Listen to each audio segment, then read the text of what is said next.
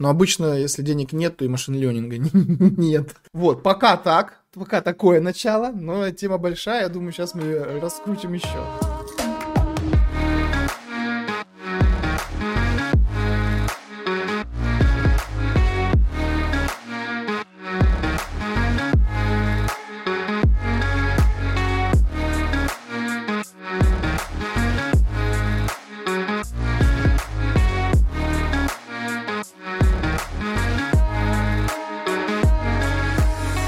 Очень много, очень э, часто звучат э, микросервисы, звучат э, фразы, что монолит должен умереть, микросервисы наши все, облака наши все.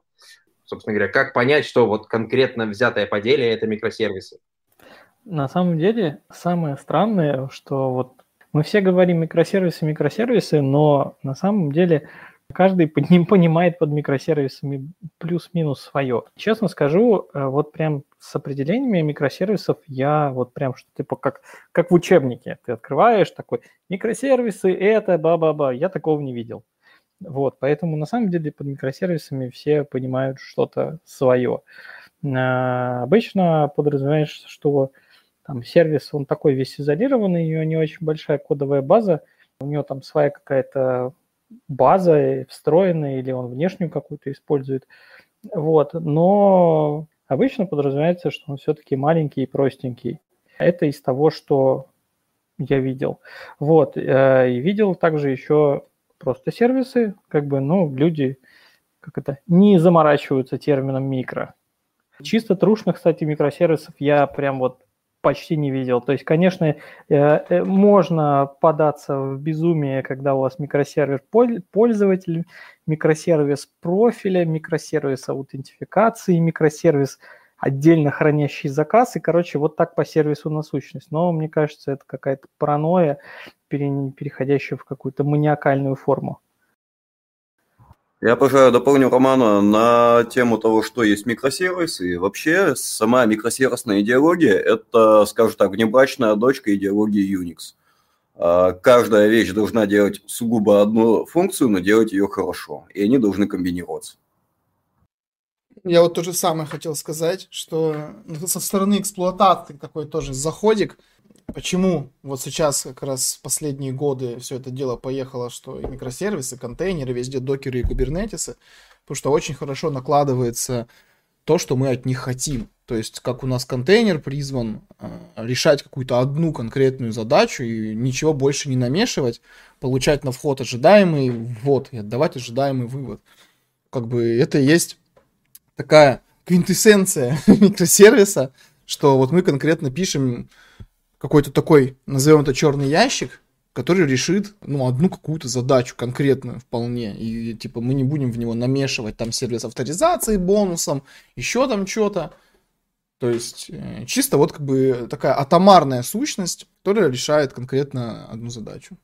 Ну да, в принципе, вот все, что вы рассказали, оно плюс-минус укладывается на, скажем так, э, текущую вселенную того, что происходит.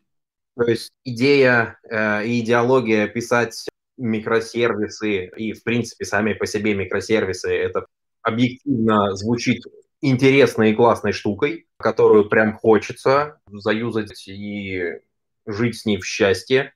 Но что-то мне подсказывает, что никогда ничего такого прям вот идеального не существовало. И, в принципе, сами по себе микросервисы, хоть и выглядят довольно-таки радужно, не могут считаться прям вот э, как это серебряной пулей для всех и каждого. Сразу чувствуется нехватка человека, который всю жизнь работал только с монолитами, чтобы как-то разбавить наши вот эти все тезисы. Ну, я могу на самом деле выступить на стороне тех, кто за монолиты, потому что на самом деле проблема у микросервисов в том, что с одной стороны у нас появляются такие простые кубики, из которых мы комбинируем что-то, с другой стороны, у нас возникают сложности, то есть мы сложность, которая у нас была внутри монолита, мы переносим на сложность коммуникации, потому что у нас возникают всякие разные интересные истории, связанные с тем, что у нас появляется latency на взаимодействие, потому что когда мы живем там в рамках монолита, в рамках одной машины, у нас все прекрасно как бы с latency, потому что, ну, с чего бы вдруг как бы живем тем более в, од- в одном адресном пространстве. Вот, а когда мы это разносим по машинам, по сервисам, у нас появляется latency, появляются накладные расходы, связанные с тем, что там где-то что-то сериализуем, где-то копируем и прочее, прочее, прочее. Особенно, когда это появляется, все дело между машинами происходит. Вот, и тогда начинаются всякие интересные моменты, поэтому в теории, теории микросистема на микросервисах будет медленнее монолита. Ну, тут я добавлю, в идеальном мире грамотно написанный монолит и грамотно написанные микросервисы отличаются как раз только, как сказал Роман, с сетевыми издержками, но при грамотно написанном монолите, во-первых, его распилить на микросервисы или вынести отдельный кусок микросервисы не так уж сложно. Второй момент. В монолите, несмотря на то, что нет издержек на сеть, есть проблема масштабирования кусков монолита, потому что мы вынуждены масштабировать весь монолит. Я хотел бы сказать, откуда вообще взялись микросервисы. Это, как мне кажется, это пошло больше от кодинга, ну, от кодеров. Это про высокую связанность кода в монолите, во-первых, и про масштабирование кода, как сказал спикер выше, тоже оттуда же. Монолит не масштабируется из-за своей высокой связанности внутри по коду. И я хотел бы еще добавить, что существует на самом деле такая вещь, как распределенный монолит. Это когда у нас есть одна большая база, а вокруг нее мы как бы взяли наш код высокосвязанный, попилили на маленькие компоненты и запускаем их все по отдельности. Такие штуки, как бы я сам работал над такой штукой, и ну, она собирает в себе не только как бы плюсы какие-то, там появляются все минусы как бы и микросервисов, включая latency, и все минусы монолитов, включая высокую связанность всей логики. И эти штуки еще страшнее, чем, ну, как бы, монолиты и микросервисы по отдельности. Прямо сразу по больному. Тоже есть э, распределенные монолиты? Э, доводилось работать и не раз. Ну да, на самом деле основная проблема это прям какой-то комбо где мы собираем одновременно и все минусы монолита, и все минусы микросервисов. Э, это прям реально по-больному, потому что, да, такие конструкции еще приносят потом нам проблемы. Ну и, в принципе, люб, любая схема, где у нас есть shared database, приводит к тому, что кто-то что-то пишет, и дальше начинаются всякие...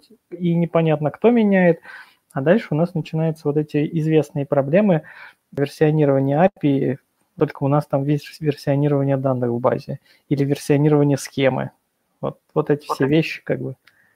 Стоит отметить, что распределенный монолит, как правило, появляется при попытке распилить монолит на микросервис. Но вся проблема в том, что он и продолжает так все ну, жить в таком состоянии, и все довольны, такие, о, у нас микросервисы, как хорошо. Но там у распределенного монолита, монолита нету самой основной фичи микросервисов – это частичной доступности. То есть, когда у тебя пропадает какая-то часть всей функциональности. То есть, если у распределенного монолита что-то ломается, то ломается все и задевает это все. То есть, распределенный монолит падает как монолит. На тему э, падает что-то и падает все, э, довольно часто еще встречается такая комбинация, как э, единственный entry point. То есть на за энтрипоинтом у нас живет вполне себе микросервисная архитектура, но у нас есть единая точка входа, которая падает, и после нее недоступно ничего. Это уже проблема не микросервисов, а высокой доступности. Ну, слушайте, признаюсь честно, некоторое время назад я собесил, э, мы искали DevOps, и я собесил большое количество народа. И традиционный ответ всегда был про, как это, давайте вот поставим load balancer. И все вот так бодро рассказывали, что доступность мы обеспечим там микросервис, воткнув load balancer, но 90% людей ломалось на вопрос, а как мы резервировать будем балансер? Вопрос э, резервирования – это уже немножко другое, потому что балансировка и резервирование, они, в принципе, как мне кажется, совсем не рядом, хотя кажется на первый взгляд, что плюс-минус про одно и то же. Немножко так э, пару шагов назад сделаю я, скажем так, услышал, что микросервисы, ну вот если так подытожить весь спич предыдущих спикеров, то микросервисы – это такая штука, которая, скажем так, объективно позволяет выключать какой-то отдельный функционал, вне зависимости от того, вручную это сделано или при аварии там на внутри какого-нибудь сферического сервера, докер-контейнера или э, у кого там что. Но, условно говоря, у нас преспокойно может э, продолжать э, работать, не знаю, там отдача каталога продукции, даже при отвалившейся, не знаю, там регистрации или корзине, например. Да-да-да, или при корзине, или при отвалившейся регистрации, или при отвалившейся отправке смс-сообщений, пушей, чего-то такого. То есть, э, как бы, это вот один из, ну, по крайней мере, я вижу, насколько я понимаю, это вот один из таких ключевых, скажем так, плюсов именно микросервисной архитектуры как таковой. Но теперь я хотел бы разобраться с другой стороны. Вот с точки зрения разработчиков, как бы в первую очередь хотелось бы понять, э, как в принципе происходит без погружения в кишки и все такое, э, но все-таки хотелось бы услышать, как вот именно со стороны разработки происходит формирование, написание продукта с э, микросервисной архитектурой. Как это плюс-минус где-то на основании опыта ребят, которые здесь присутствуют.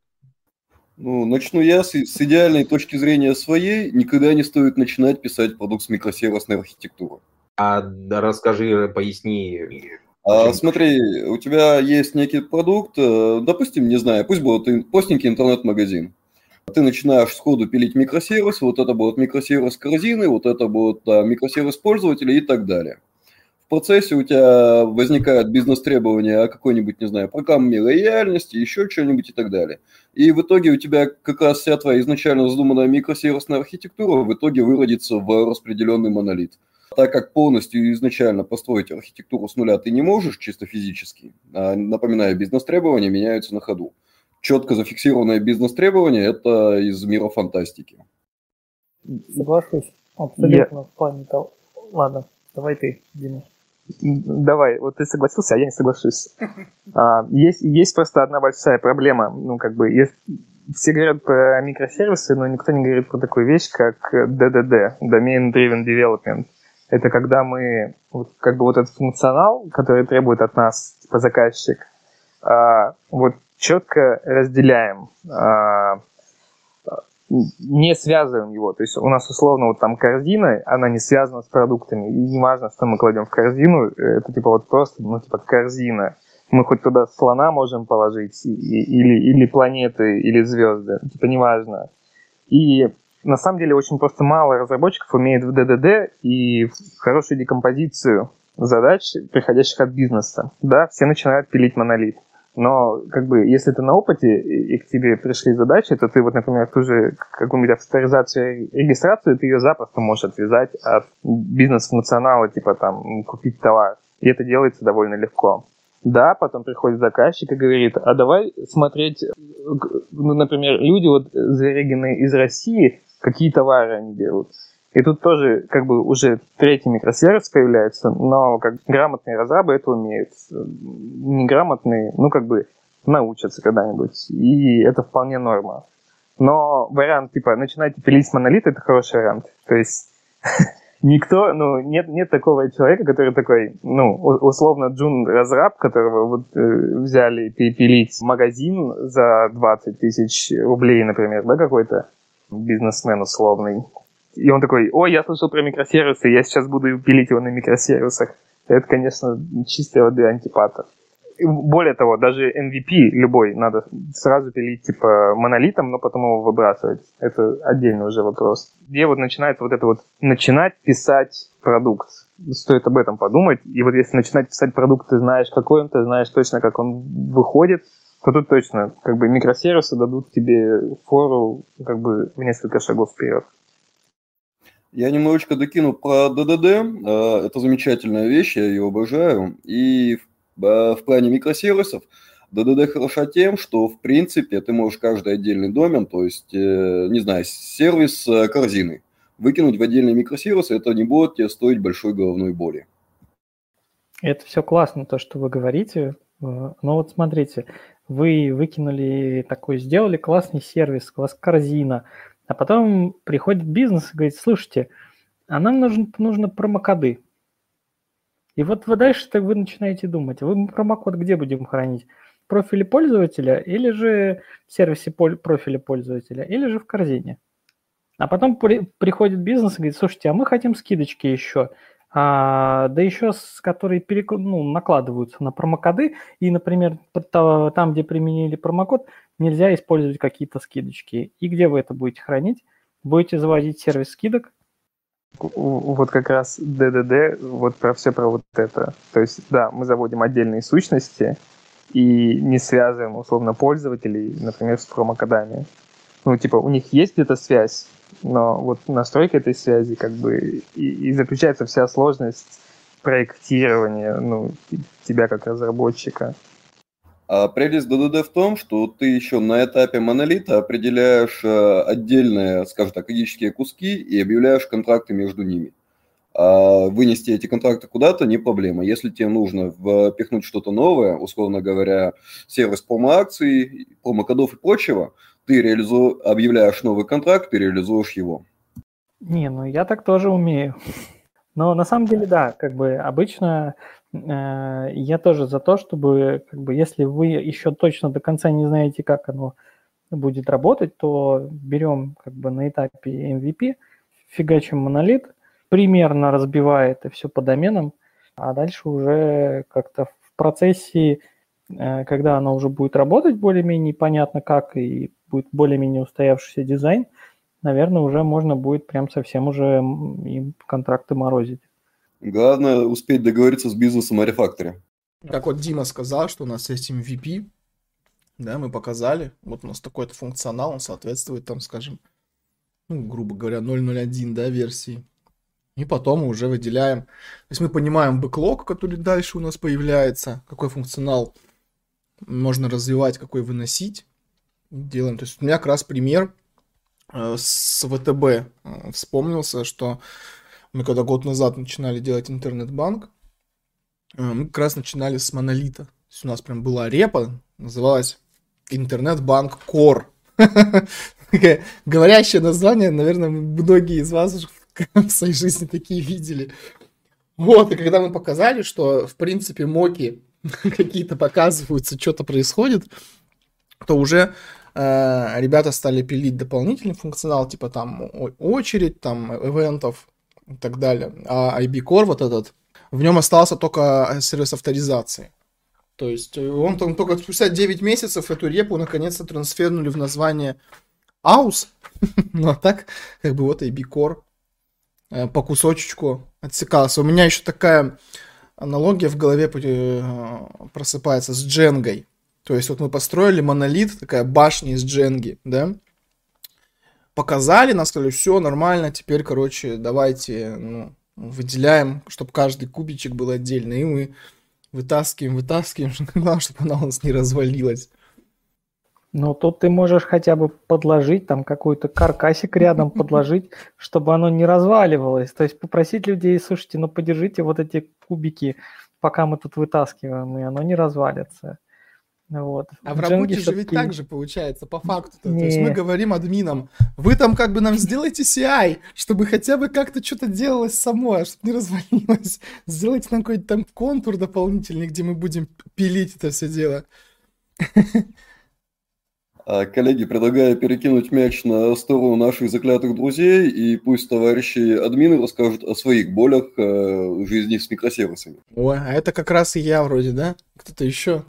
По части жизни с микросервисами это, наверное, больше к тебе, потому что у меня как бы как такового э, жизненного опыта, э, к сожалению или к счастью, нету. Вот именно по эксплуатации микросервисов. Я как бы э, пока больше всего именно с монолитами дружил, наверное, к несчастью даже.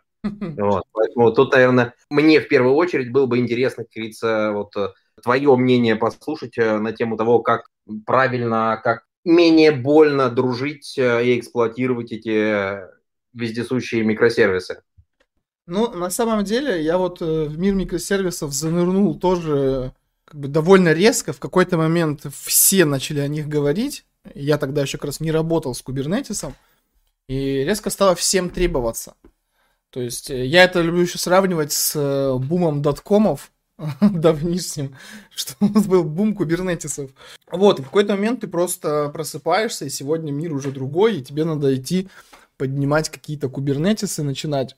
Но в целом, Э, я, возможно, сейчас выражу только такое свое субъективное мнение, э, но лично вот у меня какой-то такой прям большой разницы именно вообще в организационных э, процессах и процессах сопровождения не возникло.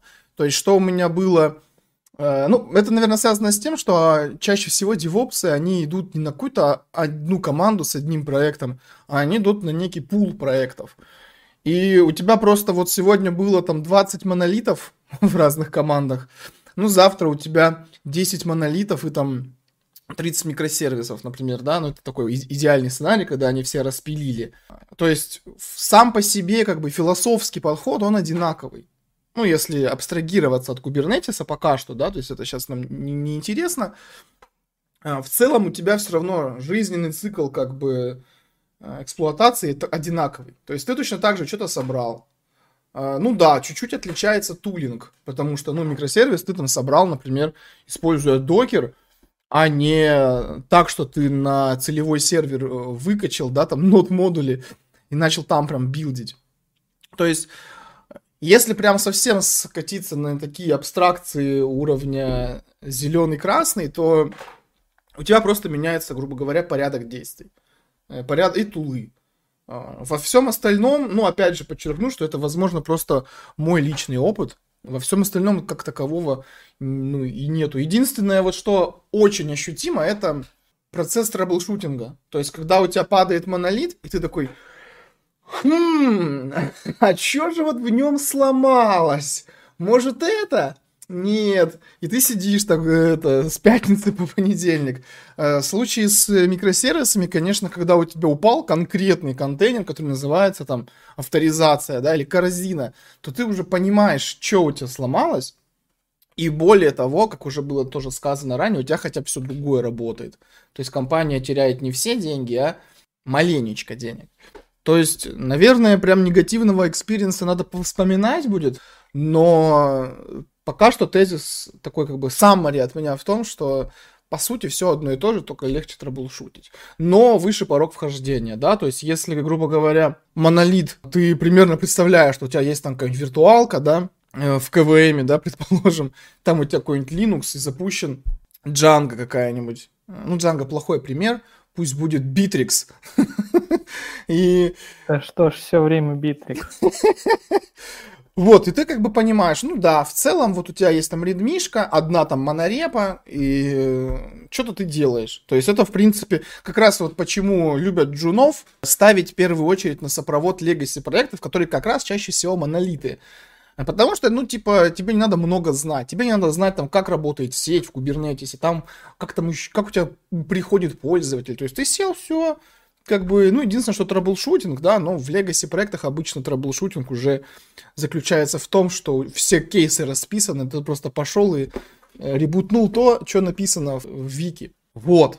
Немножко сумбурно, наверное, вышло под конец, но я думаю, основной посыл такой затравочный ясен. Да, ну то, что ты говоришь про, когда у нас система деградирует не полностью, а так постепенно, так можно сказать, graceful degradation, это, конечно, все классно, но э, мы все прекрасно помним пример Гугла, когда их сервис авторизации прилег, и все следом э, гугловые сервисы тоже прилегли. Там гугловая команда выпустила довольно прикольный постмортем, постмортем что там у них как-то в общем, внутренние лимиты на сервис авторизации оказались немножко маленькие по ошибке. А, на самом деле весь как раз прикол профессии в том, что все э, из раза в раз может отличаться. И вот сегодня так произошло, завтра, ну, это не факт, что воспроизведется именно вот такой сценарий, что все попадало. Это в основном такие кейсы, когда, ну вот как раз вот вспомнить в таком вот разговоре, но я еще люблю приводить такой пример. Мало кто из нас работает в Гугле. У нас обычно кейсы довольно примитивные в жизни так или иначе как бы узнаваемые друг у друга. И в целом, э, чаще всего, ну, все проходит по более гладкому сценарию. Ну, не всегда, конечно же. Тоже зависит от того, как кто делал архитектуру. Так, ну, окей. Как бы в целом попытаюсь подытожить со своей стороны. Еще плюсики в копилочку к микросервисам – это то, что их, условно говоря, ну, целом систему, построенную на микросервисной архитектуре, в целом в какой-то степени немножечко проще траблшутить. Э, но, скажем так, минусом это будет очень, очень высокий порог вхождения.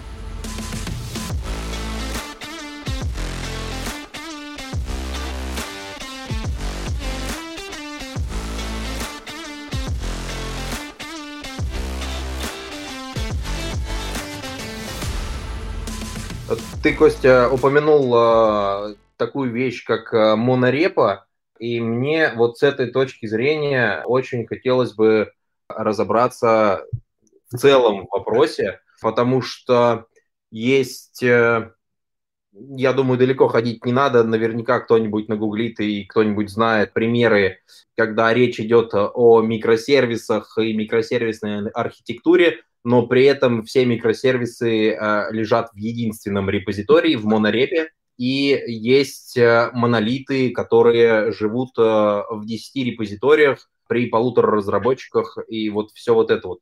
Чисто вот, скажем так, организационно эксплуататорская часть, ну, потому что в той или иной степени админы, там, девопсы, они так или иначе взаимодействуют с репозиториями, и вот построение и взаимоотношения между, скажем так, микросервисными репозиториями и монолитными репозиториями, вот насколько это вот все больно, как стоит к этому подходить на этапах, когда у нас нет ничего, и как стоит вот пытаться все это дело распилить, наверное, разобрать и в целом какие плюсы у того или иного подхода. Ну, вот когда у нас есть монорепозиторий и когда у нас есть отдельный репозиторий на каждый чих, на каждый микросервис. Это, кстати, один из моих любимых вопросов на таких тусовках. И еще ты там очень хороший пример сказал, нагуглить э, примеры кучи микросервисов в одной монорепе, просто как раз Google, они так и делают. Как бы, тоже такой один из моих любимых не сказать, что шуток, забавных фактов.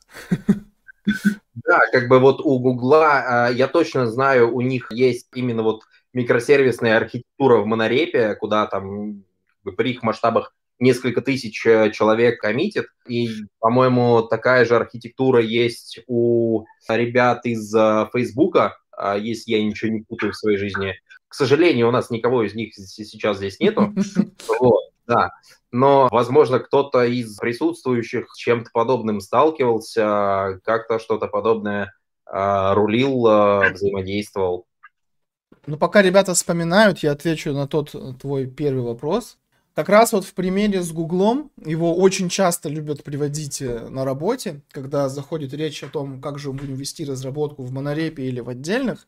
Я чаще всего склонен больше к раздельным репозиториям, всех как бы агитировать. И мне вот тоже говорят, ну вот в Гугле же монорепа. И вот э, в прошлый раз я сказал, что один из моих любимых ответов, что чаще всего мы не в Гугле. вот это как раз ответ... Это самый правильный ответ в этой ситуации. Потому что, ну вот у меня сейчас в команде есть разработчик из Apple, но вот за всю мою жизнь их было таких э, спецов мало. И поэтому чаще всего э, надо исходить из э, вводных, которые у тебя есть. Если у тебя достаточно готовая к такой работе команда, которым не надо объяснять э, модель ветвления, какая будет выбрана, да, не надо объяснять, как мы будем тегировать релизы, что будет куда выкатываться, в какой момент. То есть, если все это и так понимают, как бы сказали там, у нас там будет там какой-нибудь trunk-based, все-таки ок, и разошлись, и тему больше не поднимают, то тогда ты можешь, как бы, ну, у тебя кредит доверия вырастает, и ты думаешь, так, ну, наверное, вот с ними можем попробовать вот так, это нам даст какие-то преимущества. То есть у, у каждого подхода есть реально преимущества, вот то, что ты сказал. И у монорепы тоже они есть, но чаще всего они раскрываются ну вот, например, если мы говорим про Team City, да, который может там снапшотить какие-то степы, у себя в процессе работы, то если мы распилим наш продукт на кучу разных репок, то мы будем добрую половину функционала, за который платим в TeamCity, терять. Не всегда, конечно, он нам нужен, но типа иногда он полезен. И я здесь э, склонен считать, что нет какого-то универсального решения, что типа ты всегда идешь с флагом, например, раздельный репо, и все, и типа везде говоришь только об этом. Мне кажется, что как и любой тул и любая операционная система имеют свое право на жизнь для своих кейсов, так и здесь. То есть ты э, выбираешь наиболее подходящие решения под свои текущие имеющиеся условия. Причем в условиях у тебя не только объем кода и э, примерный как бы родмап развития приложения, ну, продукта, лучше сказать, но и ресурсы, которыми ты владеешь. Какая у тебя будет инфраструктура, в наличии, какие у тебя разработчики там, какая у тебя команда эксплуатации, что там по мониторингу, что по SLA, что вообще бизнес хочет от э, твоего CI, например. То есть все эти факторы, они будут как бы играть, ну, не ключевые роли, но в совокупности каждый из них тебе позволит в финале сделать выбор в пользу того или иного подхода. И как раз-таки, как хранить код, это одно из того, в чем надо выбирать. Но я тут немножечко накину со стороны разработчика. С одной стороны, монорепа удобно тем, что какие-то общие вещи обновляются быстрее, контракты на эти общие вещи соблюдаются лучше и так далее. С другой стороны, монорепа ведет э, к такой проблеме, что у нас становится код сервисов очень сильно связан. То есть э, с течением времени можно натолкнуться на то, что кусок кода из одного сервиса начинает применяться в другом. Причем это, грубо говоря, прямой импорт. А с другой стороны, подход, э, где каждый сервис живет в своей отдельной репе, это проблема с обновлением общей зависимости. Общие зависимости у нас всегда будут, от этого никуда не уйти. Ну, если только не писать каждый сервис с нуля, что долго и для бизнеса дорого. С другой стороны, это решает вопрос с сильной зависимостью сервисов между, друг между другом, потому что, в принципе, становится сложнее использовать кусок одного сервиса в другом, когда они живут в разных репках. Да ладно. Берешь там гид сабмодуль, понеслось. Нет, ну, всегда можно наградить, не спорю, но тем не менее. Как это нет? Как это? Всегда же можно придумать защиту от дурака, но нет изобретательного. А, можно заметить, что многие люди весьма изобретательны. Да-да, хотели придумать защиту от дурака, защитили дурака. Такое тоже бывает. Ну вот как бы да, на самом деле тут такая история, что, конечно, за прямые импорты бить надо сразу, и лучше сразу в лицо. Это говори прямо. А на самом деле, да, тут есть такая проблема, что если мы разносим это по репам, возникают вопросы зависимости и версионирования API. Поэтому, а так, не знаю, как, примерно одинаково уровня зависимостей. Да, есть еще на самом деле один приятный момент, как бы если живешь в монорепе, это то, что если тебе как бы в том сервисе, в котором чего-то тебе не хватает, но там не хватает какого-нибудь филда в ответе или еще что-то, ты можешь это как это согрешить и одним комитом это все поправить. И у себя, и где, на стороне, где ты используешь, и в том сервисе. Ну, кстати, согрешите и одним комитом все поправить. Я время от времени встречаю такой подход, когда, а, скажем так, контрактную часть сервисов выносят в отдельную репу, и все контракты всех сервисов живут в одной репе, а сами по себе сервисы живут в другой, ну, в своих репах. Что-то похожее, по-моему, у Авито с их шиной данных сделано. Насколько я помню, Саша у нас пыхер, Пыхер, Поэтому... бэкэндер, э, некоторые считают, что я дофига сеньор. Ну вот, тем не менее, как на пыхе... Саш, готовься к тому, что сейчас будут на тебя набрасываться, как бы, потому что здесь уже неоднократно всплывал а, любимый и обожаемый а, многими Битрикс, поэтому вот а, с твоей, скажем так, стороны, с твоей пыхерско-бэкэндерской колокольни микросервисы, монолиты, вот что, как они между собой, как с ними жить, и все вот это вот. Есть что рассказать, поделиться? Скажем так, опыта именно с микросервисами у меня не богато, э, привык и работал в основном с монолитами, но я могу, как бы сказать, в пользу и в того, и в пользу того. И в пользу монореп в монолитах и в микросервисах, и в пользу вагона маленьких реп, и туда, и туда, как бы работал с тем, и с тем, и с тем. Как бы, на мой взгляд, микросервисы, во-первых, э, пилить это бездумно, но бессмысленно. Как бы все сами, я думаю, все прекрасно это понимают. То есть э, это не серебряная пуля для бизнеса или для кого угодно. На прошлой работе у нас попытались это представить как серебряную пулю, запилить, в итоге полгода еб, и оно еле вроде как завелось. Но я уже к тому моменту уволился. с точки зрения пыхера, если есть контракт взаимодействия между частями, неважно, монолит или микросервисный, если есть контракты взаимодействия, они же интерфейсы, как угодно их называйте, то какая разница? Что монолит, что просто в монолите проще согрешить, реально, да. Если у тебя микросервис какой-то, написанный неважно на каком языке и кем, он тебе дает интерфейс свой. Вот с этим интерфейсом будь добер, живи и соблюдай его, и все. Ну да, ну, короче, микросервисы на самом деле форсят того, чтобы ты соблюдал контракт. Да, проблема возникает именно в том, что, чтобы все соблюдали контракт, и все.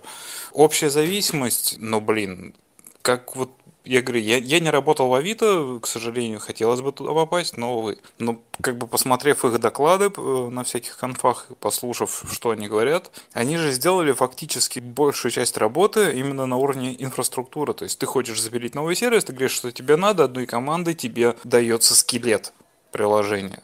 Контракты, пожалуйста, у них хранилище контрактов. Проблема в том, что если ты какой-то контракт хочешь запилить, то это не покрыть тестами, пока это не будет задеплоено первый раз. Но как бы это уже нюансы. Собственно, что я еще могу сказать? Касательно Битрикса, э, могу просто в ответочку набросить. Говно, из чего не делай, говном останется. Самое точное описание.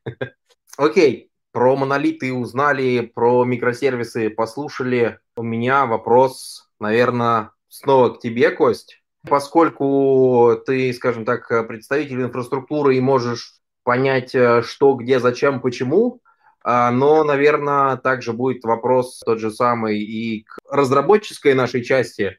Хотелось бы вот разобраться на тему того, кому, в принципе, противопоказаны микросервисы, а кому стоит сразу идти в монолит и кому наоборот. Понять, скажем так, по направлениям, по сфере деятельности, по типу продукта, вот такие моменты э, расставить на точками. Ну, потому что, как бы, этот вопрос обусловлен самым типичным кейсом, я думаю, для большинства плюс-минус разработчиков, девопсов, админов, э, рано или поздно кто-то с этим сталкивался. Когда приходит условный начальник со стороны бизнеса и говорит, вот, хочу теперь вот так вот, э, и вот надо сделать вот так. И в такой ситуации э, объективным и самым правильным э, скажем так, действием будет именно то, чтобы взвесить все за и против, как со стороны разработки, так и со стороны эксплуатации, и, скажем так, коллективно либо согласиться на то, что хочет бизнес, либо привести весомые доводы в пользу отказа от, этой, э, от этого предложения, от этой фичи. Я так скажу, начинайте с нормально написанного монолита, а когда придет время его распиливать, вы уже поймете. Ну, обычно, да, это универсальное решение. Чаще всего в какой-то момент, когда ты начнешь задумываться об инфраструктуре, у тебя все встанет на свои места. У меня в, в моем опыте, по-моему, прям вот так, чтобы сказать, кому прям сто процентов нельзя, наверное, только какая-нибудь госка всплывет. Но чаще всего ты просто задумываешься, когда об будущей инфраструктуре, и тебе говорят, ну вот у нас там будут микросервисы. И ты такой сразу, у нас там нет, например, ни одного инженера, который там в Кубер умеет. Как мы будем делать эти микросервисы? Где мы будем деплоить? А если, например, какая-нибудь госка или около госка, или подрядчик, который специализируется на госках. В общем, любой чувак, у которого з- з- этот, бан на облака, мы это называем, то ты тоже говоришь, как бы у нас нету облаков, у нас нет менеджер Кубера. Как мы будем это все дело разворачивать? И, ну, надо ли нам это? То есть, это же дорого бизнесу обычно неинтересно, кубер, не кубер, там, чё, кто. Он принимает только такие доводы, которые в каком-то value отображаются. Если ты говоришь, ну мы типа ничего не выигрываем, но будем платить дороже. И уход каждого сотрудника для нас будет более болезненный, например, да, чем без этого. Ну, то есть, как я уже говорил, сопровождение монолита, оно все-таки меньше требует познаний.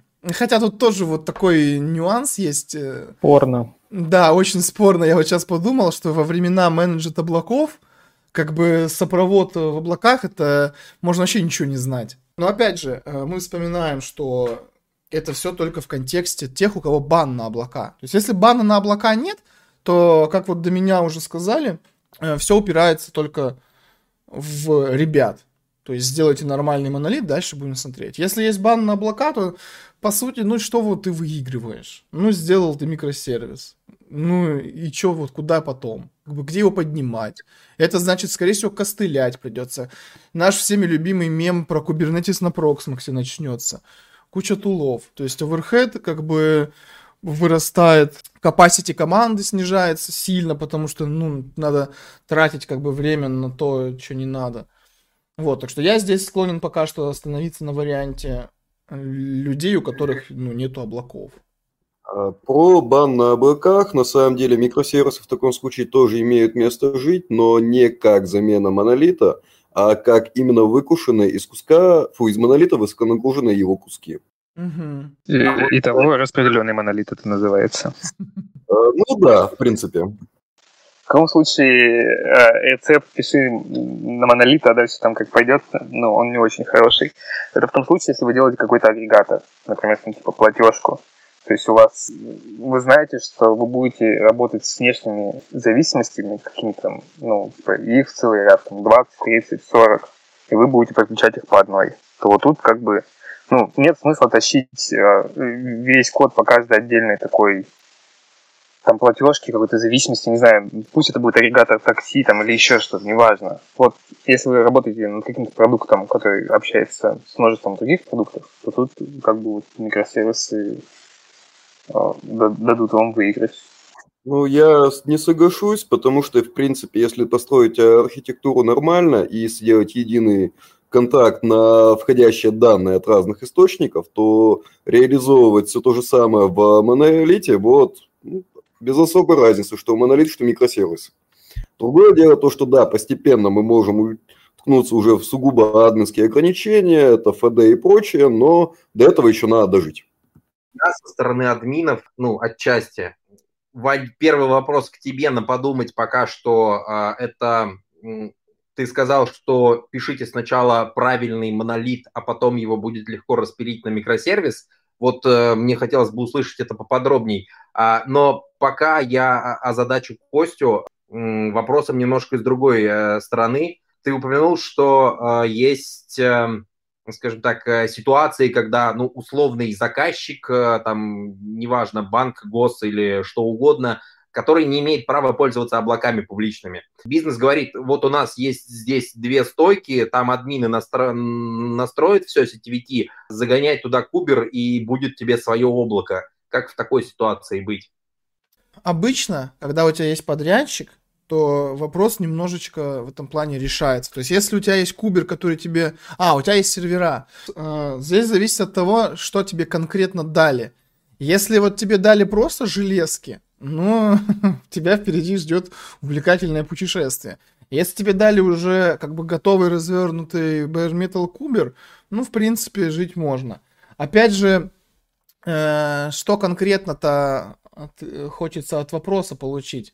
Просто, ну, меня, например, это бы не сильно напугало. Но я так подозреваю, что если человек какой-то пришел работать, и он никогда кубера не видел, и вдруг ему говорят, что сейчас начинаются микросервисы, вот тебе железка. У меня было, кстати, такое в жизни, когда я в Нетрике работал, э, тоже пришел подрядчик, которому надо было в кубер решение предоставлять. Один в один ситуация. Но мы просто поднимали, да, сами кубер, ну, уч- учиться пришлось.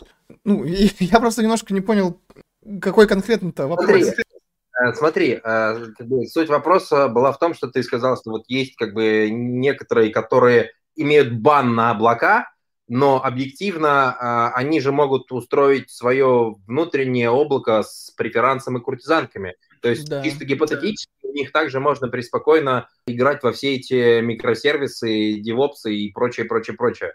Когда ты берешь облачный Kubernetes, то ты у него пользователь. Ты получаешь API, ты получаешь какой-то консольный интерфейс, а у тебя есть, э, скорее всего, в каком-нибудь популярном туле типа Terraform провайдер, который с этим облаком хорошо общается. У тебя есть поддержка и все такое. Когда ты получаешь железо и производишь там Kubernetes, то это сложно назвать облаком. Это просто кубер. И ты там становишься не пользователем, а админом. И тебе надо решать всякие штуки, то есть там что-то отвалилось. Как бы в облачном решении у тебя такой головной боли нету. Я вот когда работал в Arrival, у нас там как раз была такая тема, что Dev Contour, он был на Bare Metal кубере, а все, что выше Дева, было в Гугле.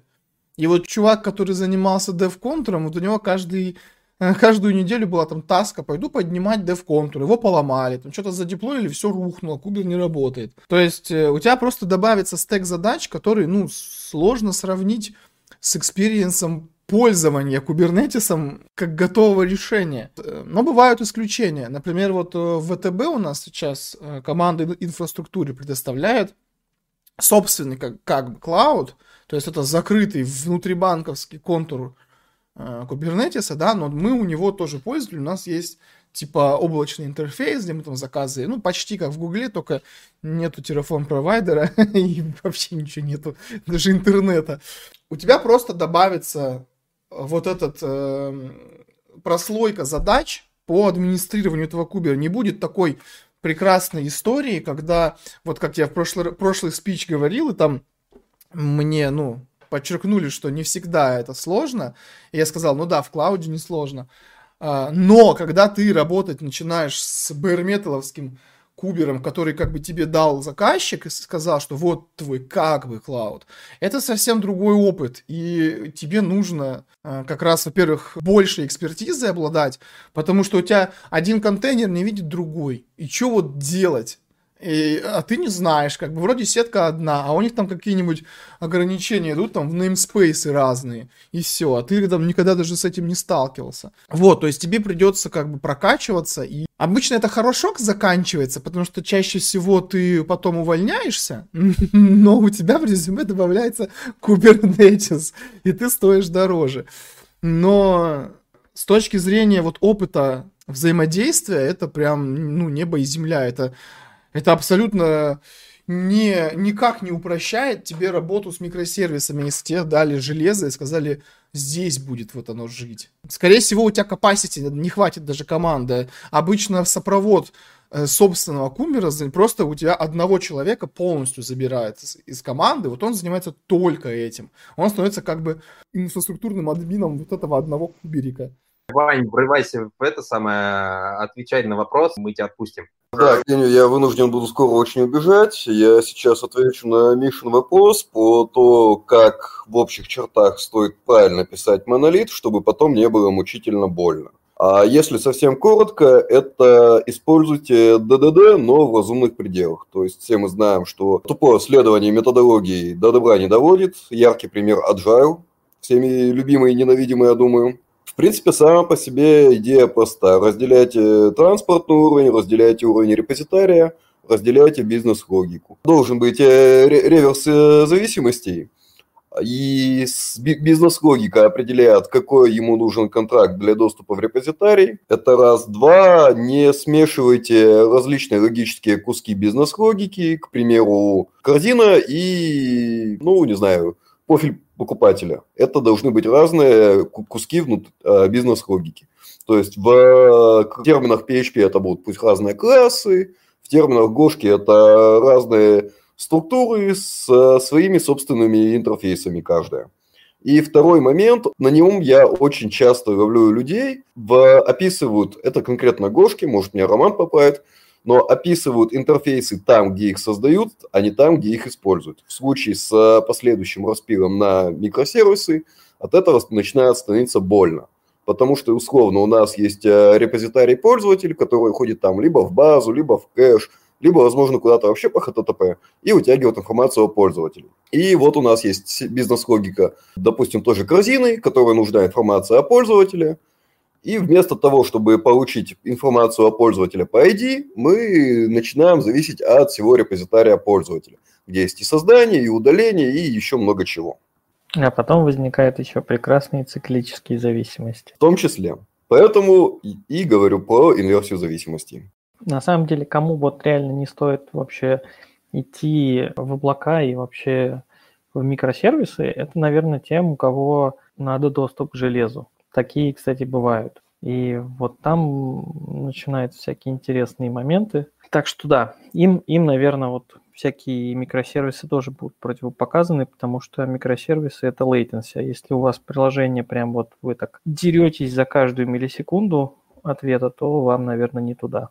Ну, он тут тоже есть небольшой нюанс, это в какой степени вам нужен доступ к железу. Одно дело, когда у вас крутятся условные нейросетки, или надо просто сходить э, к хас-ключу, который воткнут в реальную железяку. Другое дело, когда тот, тот же, та же работа с видео или что-нибудь подобное. Ну, не знаю, микросервис, который тебе нейроночки крутит. Ему очень хочется иметь доступ к видеокарте. Вообще, сейчас уже есть и облачные решения, которые сразу дают сервер с видюхами необходимыми для ну, модели обучения. Нету уже такой прям жесткой потребности именно доступа к железу. Э, другое дело, что эти сервера обычно дороже, но сейчас это вообще тема дорогая, так или иначе. И, ну, в целом для машин-ленинга нет необходимости иметь прям вот под рукой тачки, ну, если деньги есть, конечно. Но обычно, если денег нет, то и машин-ленинга нет. Я вот как раз хотел спросить про примеры, потому что сейчас так тоже сам подумал, что вроде все логично, но что-то уже не помню кейсов таких. Да, я из примеров, из того, что вот сходу пришло мне в голову, у меня как бы немного уклон в сетевую часть, поэтому как-то я как это, с отклонением. А, на самом деле есть история на сетевых карточках, когда ты можешь, то есть у тебя есть физическая карточка, и она может представиться как бы пачкой виртуальных карточек. То есть для, для устройства она выглядит, ну, то есть ее можно закидывать в виртуалки, то есть она выглядит как реальная еще одна физическая карта. Внутри она там всякую коммутацию делает.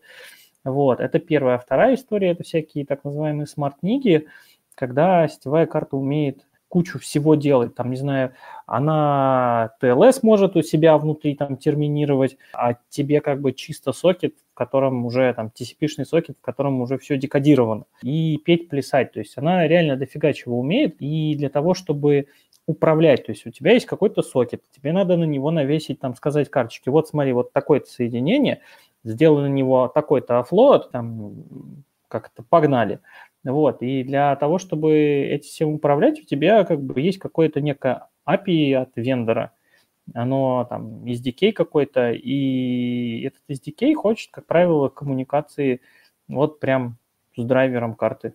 Вот, и в таких случаях, как бы, если у вас такое, там, ну, тот же, не знаю, там, известное решение от OpenOnLoad, от SolarFlare, который там для, разгоняет Nginx, там, или какие, какой-нибудь у вас сервис, который, не знаю, RPC, RPC нагрузка какая-нибудь, да, а, где простенький request-response, и как бы вам приходит ответ, вы на него очень быстро должны на него ответить. И таких Э, запросов-ответов на вас льется миллионы в секунду. И как бы карточки в этом сильно, всякие умные карточки в этом сильно могут э, помочь, как и специализированные решения.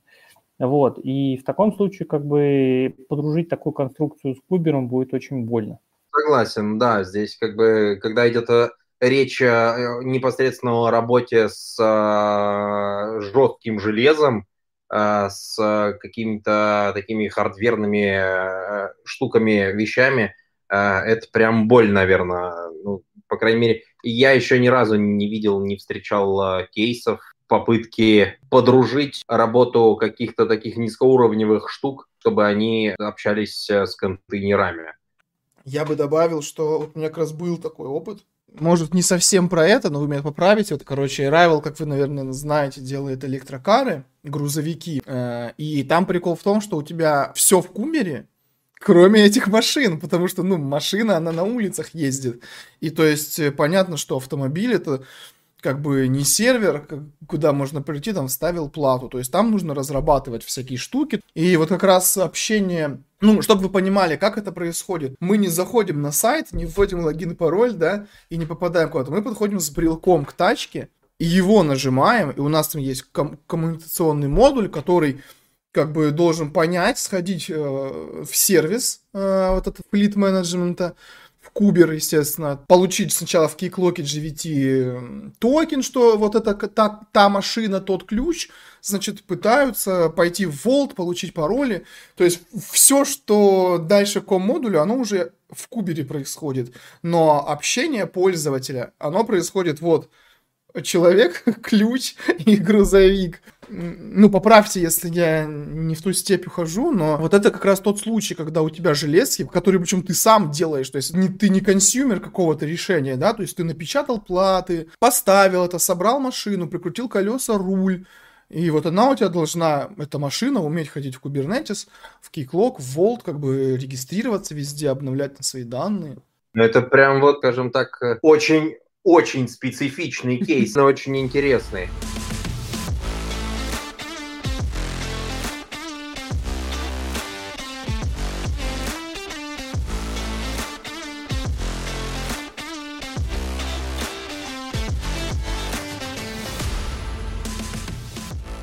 Окей, про железки, про железки было прикольно. И в целом, как бы, ясно.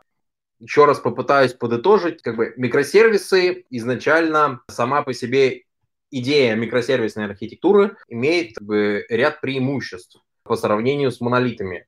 У монолитов, скажем так, есть э, свои плюсы и свои минусы.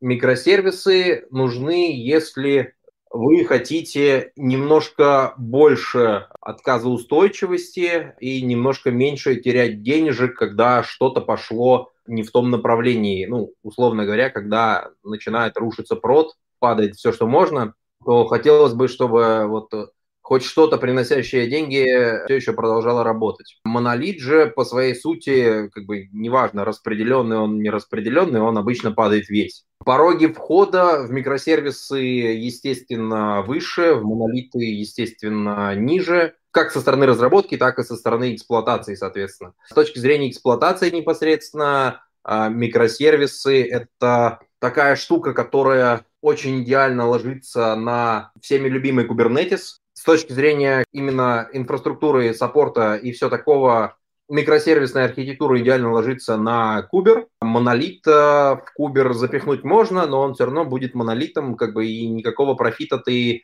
э, по своей сути не получишь. Собственно, наверное, последний вопросик, который э, у меня прямо сейчас вот буквально возник. Наверное, больше, Костик, к тебе снова. Вопрос, собственно говоря, такой. Вот как бы есть э, всякие куберы, там на них в них пихают э, гошку, в общем, все что угодно, все что можно более-менее применить для разработки микросервисной архитектуры, пихают в Kubernetes. Вопрос: если мы не имеем возможности использовать Kubernetes, но нам очень хочется микросервисы, имеет ли смысл упарываться и разворачивать микросервисную архитектуру прям вот, ну, на условно голом железе, ну, представим, что это какие-то виртуалки или там барометральные сервера, а, или все-таки стоит поискать человека, который будет именно кубер администрировать, прям вот свой полноценный разворачивать и курить его?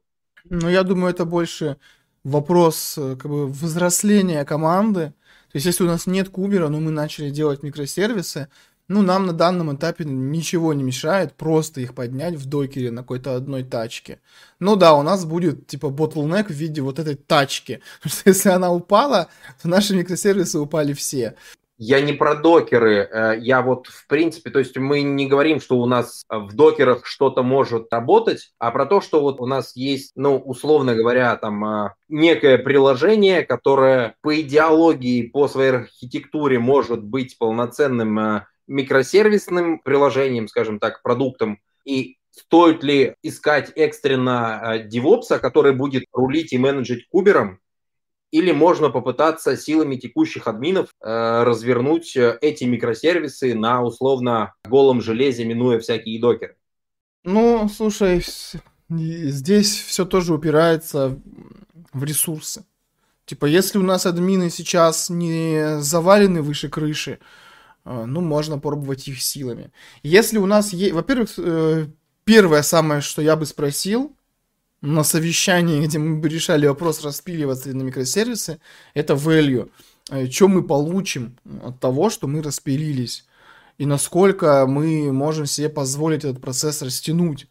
То есть, условно, если мы можем аккуратно по кусочку выпиливать один за другим, то мы можем точно так же в расслабленной обстановке Э, админов просить, как бы, ну вот сделай для вот этого кусочка какую-то инфраструктуру. Немного похоже на такую, как бы, вакцинацию. типа, точнее, нет, на прививку. Что, типа, мы по чуть-чуть делаем, по чуть-чуть набиваем шишки, и если что-то пошло не так, то, ну, мы учимся это решать. Если у нас есть деньги, да, и мы можем взять, если нанять чувака, который сделает кубер, ну, Можно и так. Это, но надо понимать, зачем. Делать микросервис ради микросервиса только потому, что мы это можем сделать, в принципе можем, да, то, мне кажется, это не то, на что бизнес выделит деньги. Окей, okay, э, как бы смотри, я просто к тому, что сам по себе Kubernetes, э, он как бы, ну, объективно, не мне тебе рассказывать, решает целую кучу задач э, вот по, скажем так, управлению этими самыми микросервисами. Меня больше интересует вопрос, если наши админы умеют запускать любое приложение прям вот, ну, по щелчку пальца на Э, любом сервере, но никогда в глаза не видели э, этот э, великий могучий Kubernetes, вполне себе можно запустить эти самые микросервисы на каких-то вот, ну, грубо говоря, микроинстансах, и которые там будут жить. Я сейчас не говорю про облака, про тем более там менеджер что-то там, что разворачивается терраформом. Это все безумно классно, интересно и решает целый вагон задач. Меня больше, скажем так, интересует э, кейс, ну, чисто из любопытства. Больше интересует кейс, э, когда э, условно мы берем несколько сервисов, э, которые, как бы, ну, по сути, должны быть в условном докере. Это единственный процесс, и мы в рамках инфраструктуры вытаскиваем э, их из докера и запускаем прямо вот на железе. То есть мы берем там сервис авторизации пользователя, выделяем под него отдельный там э, небольшой сервачок, в наших куларах, а, в нашем загашнике, в нашей серверной, а, и разворачиваем этот сервис там. Берем а, сервис пушей, разворачиваем его там. Я к тому, что помимо удобства, которое привносит микросервисная архитектура в сочетании с кубером, они привносят, скажем так, еще и немало головной боли, которая сильно, в общем, очень большие зависимости по задержкам, как бы, ну, в кубере все работает по сети, в редких э, исключениях по gRPC, но это плюс-минус очень рядом. А когда, скажем так, мы не хотим абстрагироваться от э, сильно подниматься над железом, ну, то есть э, стандартно вот, чтобы вот развеять все вот мифы, стандартное облако – это железка, которых очень много, на которой накачано какой-нибудь, не знаю, OpenStack, по-моему, простенький, Э, на котором уже разворачивается Kubernetes. И вот чтобы не было вот всех вот этих вот прослоек абстрагирования от железа, чисто теоретически, чисто теоретически, э, как бы на практике я еще такого не встречал, но можно часть э, вещей, тот же самый OpenStack, который разворачивается внутри какой-то операционной системы, а не на голом железе, убрать, Kubernetes убрать. Несколько прослоек убирается, и у нас в вопросах, когда нам нужно очень много ресурсов, очень быстрые ответы. Э, вот в таких кейсах э, попытка развернуть микросервис на физическом микроинстансе имеет право на жизнь. Поправь меня, если я не прав, и э, что ты думаешь по этому поводу? Ну, я тебе скажу, что у меня даже была такая практика. Мы там, правда, все равно в итоге потом перешли на LXC, но в целом, как бы, если нету, ну, вот если прям представить, что нет возможности у команды использовать кубер в том или ином виде, я не вижу ничего плохого прям совсем в том, чтобы так делать. Единственное, что нужно понимать, что у этого есть определенные риски, на которые надо идти. Это то, что тебе вместо того, чтобы кубер менеджерил, да, вот эти инстансы, чтобы он их там рестартил как-то, показывал тебе с них э, какие-то метрики, этим придется заниматься самому. Ну, понятно, что можно сделать мониторинг и так далее, но это уже отдельная как бы история. То есть в целом-то а, почему как бы кубер, да, потому что он с тебя снимает ряд задач по вот этой вот как бы именно админке. Но если раскладывать на базовые какие-то фундаментальные вещи, все равно это то же самое. Если обстоятельства вынуждают находить решение какое-то, и Кубера нет, то, конечно, многие могут э, закидать за такое использование ресурсов, но, как, как я уже сказал, ну, если так вот как бы вышло, да, что сделать? Ну, придется как бы использовать эти микроинстансы. Но опять же здесь Благо в нашей истории существует много тоже тулов. Вот как я уже только что говорил, мы в итоге перешли на LXC, потому что этим хотя бы можно было управлять легко. То есть физический микроинстанс пойти из серверной достать, э, подключить и развернуть, это несколько долгий процесс. И когда мы, например, хотим Ну, понятно, что мы забыв, забудем сразу про любые там реплики дополнительные, то есть э, с этим мы готовы, допустим, мириться. Но, например, если мы хотим вот развернуть новый микросервис, да, у нас ничего не создастся само. То есть нам придется пойти, взять железный сервак и поставить. Вот, это создает некий как бы latency в нашей работе. Вот, поэтому как раз э, я к тому, что LXC-то он так или иначе все равно есть э, в Linux, и просто можно его использовать.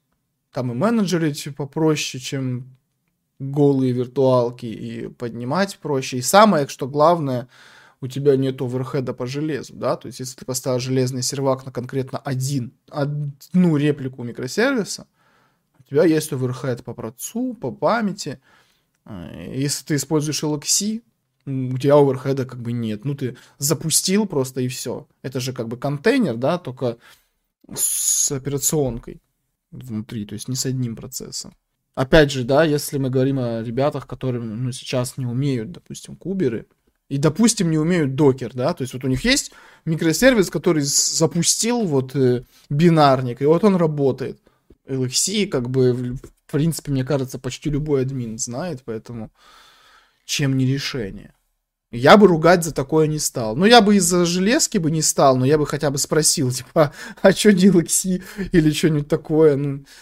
Ну, окей, то есть, как бы, э, мои извращенно-влажные фантазии э, на тему э, подальше от Кубера э, чисто гипотетически реализуемые на LXC. Ну, если ты готов мириться с нюансами менеджмента, то, конечно, почему нет? Есть же хэшеп-корповский номад. Да. Ну, его, наверное, знают еще меньше людей, чем Kubernetes. Ну да, но с другой стороны, он не такой монструозный, как Кубер. Поднять его не так больно. Если именно вот тебе дают, говорят, вот у тебя голое железо, вперед, парень. Это уже больше такой э, холивар, кому что больше нравится, я бы добавил, что это э, не холивар, а мы просто в этом случае забыли про бас-фактор. И когда у нас уволятся, например, три из трех админа, и мы хотим нанять кого-то, и нам приходят чуваки, мы такие, ну вот а, у нас вот Nomad. И они такие, м-м, мы что-то не готовы. То есть, почему Kubernetes победил? И почему победил там Ansible, да? А, потому что комьюнити больше. То есть ты, выйдя вот так вот на рынок и крикнув, мне нужен чувак с Ansible, у тебя там 80% рук поднялись, да? С кубернетисом там точно так же. Но вот ты вышел, кричишь, мне нужен чувак с намадом. И там так один человек поднял, и ты его перекупить не смог, например. И он такой спросил, что это? То есть это важный фактор, про который часто забывают. Вот когда выбирают, какой использовать configuration manager, и выбирают, например, salt, да, и, а потом думают, блин, а кого же нам нанимать-то как бы на замену уволившимся? Окей, окей, окей. Ладно. В принципе, последний вопрос свой я уже задал. А, значит, я все-таки что-то еще могу сообразить, придумать. Это прикольно. Ну да ладно. В принципе, глобально мы уже немножко подошли к концу. Ну, мне кажется, вроде так-то по верхам прошлись по всем. Дальше уже будет такая сугубо узкие какие-то темы. Скорее череда каких-нибудь прохладных историй. Я, я могу рассказать историю про Nomad и как а, а, люди, живя с микросервисами, которые общаются а, через консул SD, но как бы на баре металлах, типа бинарники запущены, все находят друг друга через консул. И как люди хотят заводить это а, в Kubernetes, ну, потому что это де-факто стандарт, да, по микросервисам, но как бы с SD на консоли. И когда им говоришь, ну, ребята, ну вот Nomad, то у них примерно а, те же аргументы, что у Кости, типа, ну вот как бы его знает полтора человека, хотя там, ну как бы он вообще простой как палка, и, и как бы с SD на консоли там все делается прям, ну, хорошо и быстро. Но вот у людей вот стоит и равно. Микросервисы равно Kubernetes. И все, все равно не всегда хорошо. Все так. На самом деле, кстати, вот тут как-то упоминали очень доставший всех, наверное, аргумент, что а Google делает так, но как бы всегда хочется напомнить, что Google делает свои сервера, свое железо, свои дата-центры и даже свои чипы как бы, если вы это делаете, вам, наверное, тоже стоит делать как Google. Самый главный аргумент в такой ситуации это то, что у Гугла больше денег, чем у вас, поэтому как бы они себе могут позволить. Я думаю, давайте прощаться. Было очень круто. Кость, всем спасибо, всем пока. Спасибо, до новых встреч, рад был пообщаться. Всем пока. Всем пока-пока. Пока.